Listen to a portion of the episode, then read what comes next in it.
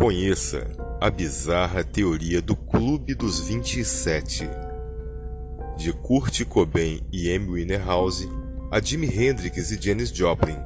Entenda a história que levou à insólita teoria conspiratória. A morte de Jim Morrison em 1971 contribuiu com uma lenda envolta por ares macabros. O Clube dos 27.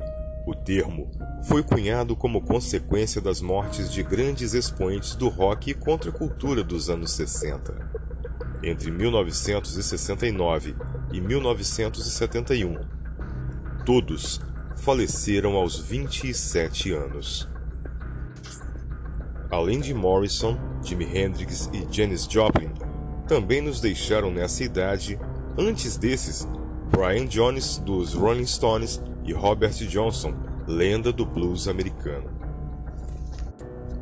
Décadas mais tarde, outros grandes nomes da arte também honraram essa sinistra tradição, como os músicos Kurt Cobain e Amy Winehouse, Estudos científicos já foram feitos acerca da possibilidade de morrer aos 27 anos, principalmente no meio artístico. Nada foi encontrado. No entanto, o imaginário popular ficou permanentemente gravado com o Clube dos 27. Número 1. Jim Morrison. O vocalista do The Doors sempre se envolveu em polêmicas, e era conhecido por seus constantes abusos de álcool e drogas. Na primavera de 1971, ele e sua namorada Pamela Curson estavam em Paris.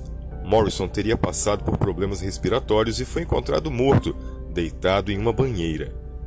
Como uma autópsia não foi realizada, nunca se soube ao certo qual a causa de sua morte, embora muitos especulem que tenha sido por overdose. Número 2. Jimi Hendrix. Considerado por muitos como o melhor guitarrista de todos os tempos e um dos mais influentes músicos da sua era, a morte do artista ainda é alvo de controvérsias.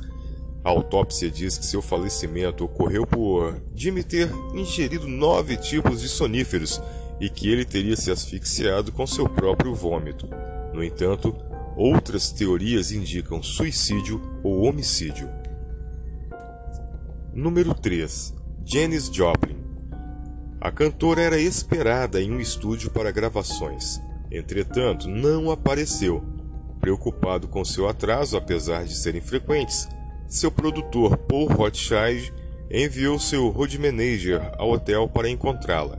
Ao entrar no quarto, ela foi encontrada morta, entre a mesa de cabeceira e a cama, com marcas de agulhas nos braços e um nariz quebrado. Número 4. Brian Jones. O fundador e multi-instrumentista dos Rolling Stones era conhecido por seus constantes abusos de drogas, o que acarretou em seu afastamento em 1969. No mesmo ano, ele foi encontrado imóvel no fundo de sua piscina. Apesar da morte ser registrada como acidente, o uso de drogas e álcool no dia pode ter sido um facilitador para a fatalidade. Número 5. Robert Johnson. Chamado de Rei do Delta Blues, tinha os dedos tão rápidos que as pessoas diziam que ele havia vendido a sua alma para o diabo em troca do seu talento. A morte, em agosto de 1938, foi tão misteriosa quanto a sua vida.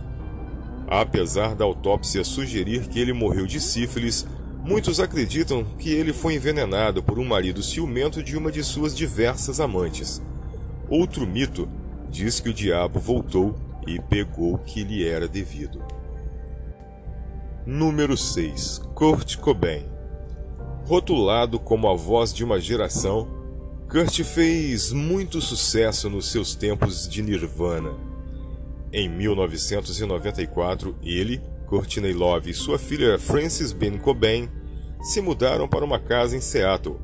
Meses depois, ele seria encontrado morto por Courtney na estufa da casa, onde ele cometeu suicídio com um tiro na cabeça.